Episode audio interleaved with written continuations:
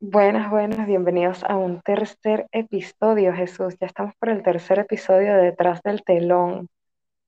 Hola, Cuéntanos Ari. de... Bueno, fíjate, hoy vengo con un tema especial y es sobre los televidentes post-COVID-19. Y fíjate qué locura, Claro, qué locura. claro, como venimos hablando de todo esto, de todas las audiencias, un poquito más irnos más hacia la televisión, ¿no? Claro, claro, así es. Fíjate, hay mucha tela que cortar sobre este tema, ya que, bueno, la televisión es algo que viene desde generaciones anteriores, muchísimos años atrás, nuestros padres, nuestros Sí, o sea, es una, una tradición, o sea, ver telenovelas, ver, sentarte con tu abuela a ver novelas, ser una tradición de verdad, y creo que sigue siendo una tradición, aunque capaz en menor medida, pero La televisión, en dado caso, a pesar de que ha disminuido mucho su consumo, no, no va a desaparecer por completo, pues. Simplemente se va a adaptar a las nuevas circunstancias, ¿no? Claro, es así, fíjate. Y bueno, nuestra generación en parte sí sigue viendo televisión, en algunos casos, series, o bueno, eh, en mi Sí, caso, por partidos supuesto. cosas así. Es que, por ejemplo, hay un estudio, una de las encargadas de los estudios de las, de las nuevas audiencias, se llama Ana González, que estudia en la Universidad de A Caruña. esta persona lo que nos, lo que nos informó, ¿verdad? Fue que básicamente los jóvenes no es que hemos dejado de consumir televisión, porque obviamente tenemos muchísimas plataformas más de, de creación de contenido, las plataformas de streaming. Sin embargo, no se ha dejado de consumir televisión, simplemente que se consume de una forma distinta, ya no es tan lineal. No es que tú llegas, te sientas en el mueble y vas a ver televisión y te quedas sentado ahí de forma tradicional, como se pudiera decir, sino que los jóvenes engloban una cantidad de actividades mientras ven televisión, porque pueden estar consumiendo contenido por YouTube, contenido por Instagram, contenido por Facebook. Entonces, son, es una forma de que se ha digitalizado todo. Y además de eso, no es solo que el contenido de la televisión está muy limitado también, creo que por eso es que tal vez ha disminuido muchísimo cómo, el cómo la consumimos. Toda la razón. Bueno, fíjate que en gran parte eh, los jóvenes de hoy en día tienen demasiadas opciones. Eh, de- puedes estar viendo una serie eh, en las plataformas de streaming o en televisión como tal, pero a la vez puedes estar tuiteando sobre, wow, qué increíble serie, mientras, ¿sabes? Tiene un montón de Sí, cosas. totalmente. Y es que uno como espectador, como audiencia, nos hemos vuelto tan exigentes, porque es que, claro, estábamos encerrados en nuestras casas durante un año básicamente y necesitábamos más contenido, o sea, ya no había capacidad de contenido para lo que nosotros estábamos exigiendo y estamos exigiendo actualmente como audiencia. Claro, claro. Y bueno, fíjate, la, ya en toda, en todo, en todo lo que tiene que ver con redes sociales y plataformas de streaming, porque ya, bueno, esto lo hablamos en el capítulo, en el primer episodio, que ya hasta empresas grandes de, de cine, como puede ser Disney, etcétera, formas y esto te permite, wow, casa para poder ver lo que quieran. Claro, es que tenemos tantas opciones, tantas opciones de contenido, tantas opciones de, de plataformas para nosotros elegir qué vamos a ver. Entonces, obviamente, el nosotros sentarnos enfrente del televisor que te tiene un horario estricto de a qué hora pasan tu novela o a qué hora pasan tu serie, no significa que no lo vayas a ver, pero obviamente tienes una variedad, un abanico de opciones más allá de simplemente limitarte a un horario. Sea, por ejemplo, tú entras a Netflix o entras a Disney Plus y tú puedes elegir a qué hora vas a ver tu serie, cómo la vas a ver, si te quieres lanzar los nueve capítulos de una vez o si los quieres ver uno por día. claro, es así. Bueno, fíjate, es que eso antes, digamos que era un gran limitante en la televisión, que tu show favorito lo pasaban a, a las 6 de la tarde, por ejemplo.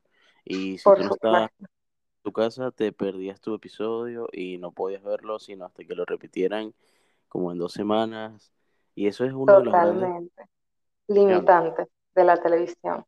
Y sin embargo Claro, se han ido adaptando, porque, y fíjate también, algo que estábamos hablando del tema de que no hay suficiente contenido. Por ejemplo, algo que hace Disney Plus es que, por ejemplo, estrenan una serie, por lo menos cuando fue WandaVision, estrenan un capítulo por semana, o sea, como hacían en, eh, como se hace en la televisión, pero esto se hace no porque, o sea, primero es una estrategia obviamente de marketing para ellos poder como alargar un poco más la vida de su programa. Y es algo insólito también, pero es que Disney lo que hace es lanzar un episodio por semana, primero para alargar la vida de la serie y segundo porque realmente Disney no tiene la capacidad de lanzarnos tanto contenido o de darnos tanto contenido como la audiencia lo exige. Por lo menos Netflix no tiene nada, no, no lo hace. Netflix te lanza tu serie, mira, tienes tu serie toda en un solo día y si te la quieres lanzar toda en un solo día, bien.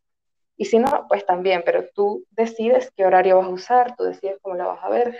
Disney no, Disney en cierta parte tal vez te limita en ese aspecto de tener que esperar una semana completa para volver a ver tu episodio. Y eso fue muy criticado, ojo. Obviamente Por, las por las nuevas audiencias, porque nosotros no estamos acostumbrados a esperar por las cosas. Somos una generación que queremos todo para ya, o sea, queremos todo ahora de inmediato. Bueno, sí, fíjate, eh, pero sabes que hay algo muy, muy específico que sucedió en Netflix, que este, este dato yo me lo sé porque, bueno, para los amantes del deporte, eh, Michael Jordan, eh, bueno, la serie de Michael Jordan, El último baile, que se estrenó en Netflix, si no me equivoco, el año pasado. Esa serie creo que es la única en Netflix que ha sido también de ese estilo, de un episodio cada semana. Sí, pero fíjate, algo interesante con que tocaste el tema de los deportes, que, o sea, las noticias, los deportes, todo eso se sigue viendo por televisión, a pesar de que hay otras plataformas que también de una forma de, con otros medios también dan noticias. O sea, muchas veces las noticias y las Muchas veces las noticias, los deportes, todo eso se sigue viendo por medio de la televisión, y televisión por cable, televisión satelital. Sí, fíjate que es así, porque además este, hay muy pocas plataformas de streaming de televisión, eh, quitando dos como mucho, que son ZN, Sky Sports, que es inglesa, eh, no hay casi plataformas digitales para los deportes. Este, es como un negocio tradicional todavía, ese mundo pero también tiene que ver porque, bueno, normalmente las ligas y equipos deportivos, sea el básquet, el fútbol, lo que sea, eh, tienen contratos con la televisión. Claro, claro. Tienen mucho dinero y bueno, básicamente por eso no, no terminan como de dar el siguiente paso. Claro, pero entonces para los fanáticos del fútbol o del deporte en general es importante, es bueno, también el deporte, ver televisión, porque obviamente no, no tienes toda con la cual puedas enterarte de las noticias o de ese tipo de cosas. Claro, sí. Y bueno, muy complicado. O sea, te, doy el dato que es complicado ver el videos de, tus equipos como, o como lo que quieres ver. Es un poco complicado, es muy engorroso. Claro, me imagino, porque es que acostumbrado a tenerlo todo para un mismo momento, a tener acceso a absolutamente todo con tan solo un clic. Entonces, tener ese, esa espera de, la televisión, de cuándo va a ser el, el, horario y ese tipo de cosas. Bueno. Y fíjate, bueno, aquí podemos irnos a otro tema más. Es que este, eh, los deportes, sobre todo en Venezuela, han sido tan complicados, es por la salida de DirecTV del país.